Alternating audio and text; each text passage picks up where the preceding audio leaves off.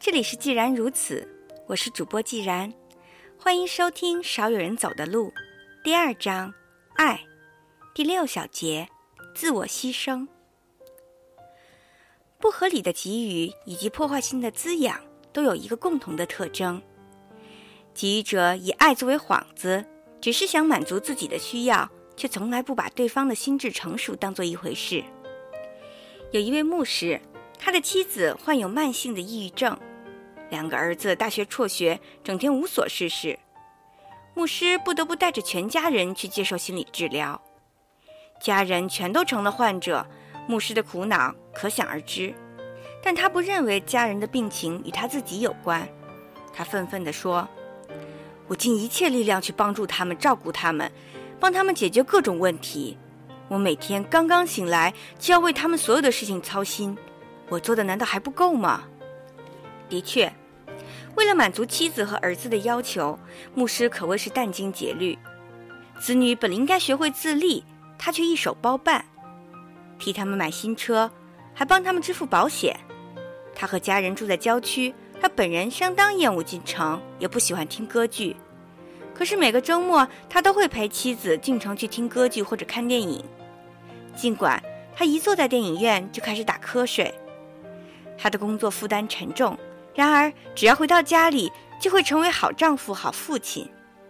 比如，他坚持为妻子和儿子收拾房间，因为他们从来不打扫房间。牧师像家里的人的保姆一样兢兢业业。我问这位牧师：“你整天为他们操劳，你不觉得辛苦吗？”他说：“当然辛苦了，可我还有别的选择吗？我爱他们，不可能不管他们呢。他们有什么需要？”我都尽可能满足他们，我不能让他们失望。也许我这么做不够聪明，但是作为丈夫和父亲，我有理由给他们更多的爱和关怀。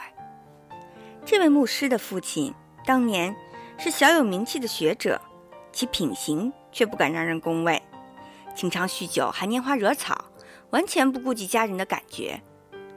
牧师对于父亲的行径深感痛恶，从小就发誓要做一个和父亲不同的人。对爱人和家人时刻充满爱心。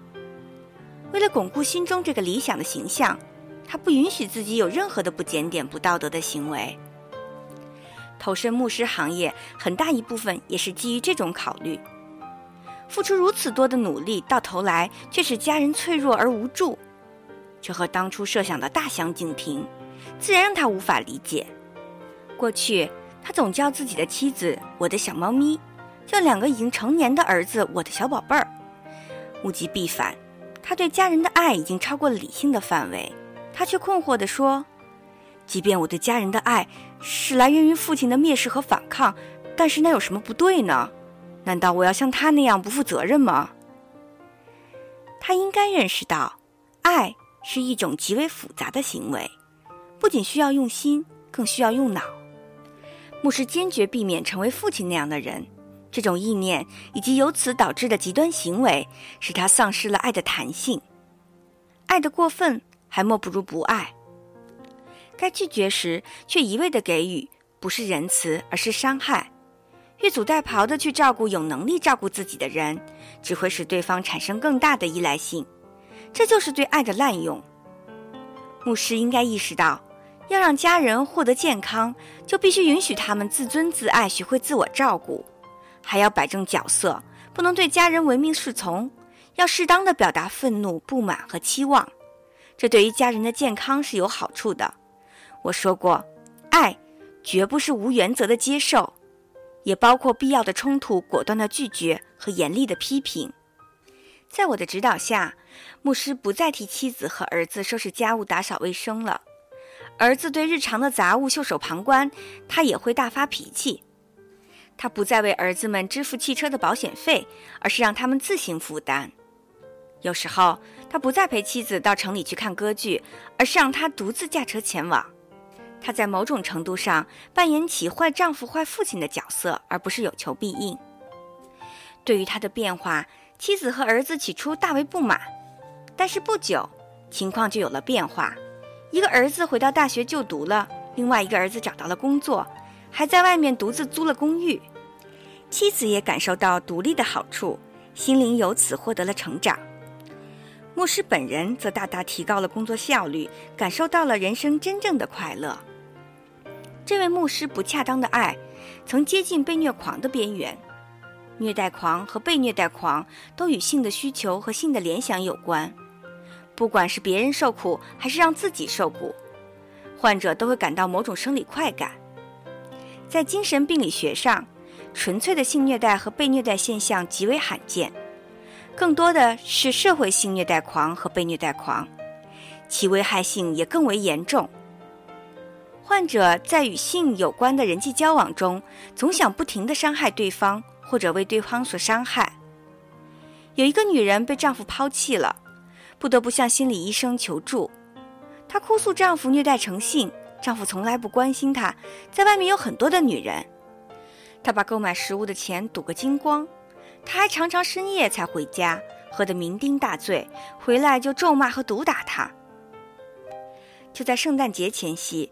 他还置妻子和孩子不顾，独自离开家门。对于这位女士的遭遇，心理医生颇感同情。不过，进一步的了解之后，同情心就会被强烈的不解所替代。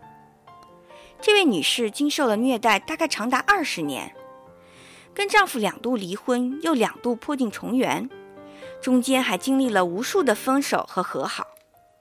医生用了两个月的时间帮助她摆脱被丈夫遗弃的痛苦。可是有一天早晨，她一走进医生的办公室，就兴高采烈地宣布：“我的丈夫回来了！昨天他给我打电话了，说要见见我。我们刚刚见面了，他哀求我允许他回家。我看到他想悔改，而且就像变了一个人，所以我就允许他回来了。”医生提醒他，这种情形发生了已经不止一次了。难道他还想让悲剧再上演吗？更何况这段时间里，他不是过得很好吗？病人却回答说：“可是我爱他呀，有谁能拒绝爱呢？”假如医生想同他进一步探讨什么是真正的爱，那位女士就会大为光火，甚至决定中断治疗。这究竟是怎么一回事呢？医生努力回忆治疗的所有细节。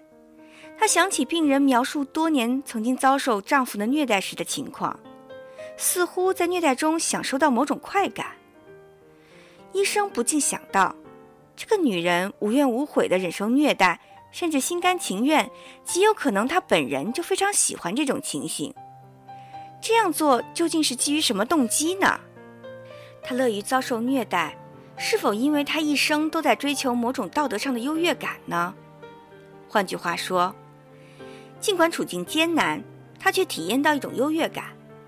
当离家出走的丈夫回过头请求她的原谅的时候，她便从被虐待者转变成虐待者，享受虐待的快感。丈夫的乞求让她倍感优越，她感受到了报复者的喜悦。通常，这样的女性在童年时就遭受到了屈辱，为了使痛苦得到补偿。他们自认为道德上要高人一等，并且从他人的愧疚和道歉中获得报复的快感。他们遭受的耻辱和虐待越多，自感优越的心态就越发强烈，也由此得到更多的情感滋养。他们不需要获得更多的善待，因为那样就失去了报复的前提。为了使报复的动机更为合理，他们必须体验遭受伤害的感觉，使特殊的心理需求得以延续。受虐者把忍受虐待视为真正的爱，只是他们寻求报复快感的前提。忍受虐待的动机是来自恨，而不是爱。受虐狂者还有一种错误的观念，他们一厢情愿把自我牺牲当成真正的爱。其实，他们的潜意识里蕴藏着更多的恨，并渴望得以发泄和补偿。我前面提到的那位牧师。他愿意为家人牺牲一切，认为自己的动机完全是为家人着想，他真正的目的却是为了维系自我的美好形象。有时候，我们自称为别人着想，可能只是为了逃避责任，满足自己的愿望。我们所做的一切是出于自己个人的意愿，核心动机却是满足自我的需求，不管为别人做什么事情，也许都是为了赢得私利。譬如，有时候父母告诉孩子：“你应该感激我们为你做的一切。”此时可以肯定地说，这样的父母对孩子缺少真正的爱。利己主义和利他主义是两回事，我们却经常把它们混为一谈。我们真心去爱某个人，是因为我们需要去爱别人；我们生儿育女，是因为我们想要孩子；我们爱自己的孩子，在于我们渴望成为充满爱心的父母。真正的爱能够使人发生改变，在本质上是一种自我扩充，而非纯粹的自我牺牲。真正的爱。能使自我更加完善。爱在某种意义上是自私的，最终追求的则是自我完善。当然，自私与否不是判定爱的标准，唯一的判定标准就是，爱永远追求心智的成熟。除此之外，都不是真正的爱。今天的课就到这里，感谢大家收听，再见。